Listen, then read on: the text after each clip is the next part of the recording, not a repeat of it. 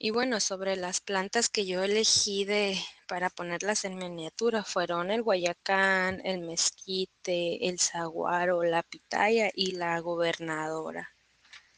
Estas las elegí porque me gusta cómo adornan con colores el desierto.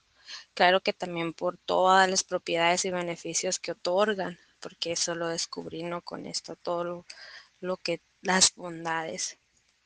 Y bueno, eh, estas yo eran conocidas, ¿no? Ya las conocía, pero pues estaba alejada de ellas. El, el empezado a admirarlas y apreciarlas con nuevos ojos, ¿verdad? Al conocerlas un poco más sobre todas estas bondades y maravillas que, que ellas nos brindan. Es importante a, pues verla como lo que son, ¿no? unos recursos invaluables en nuestro desierto.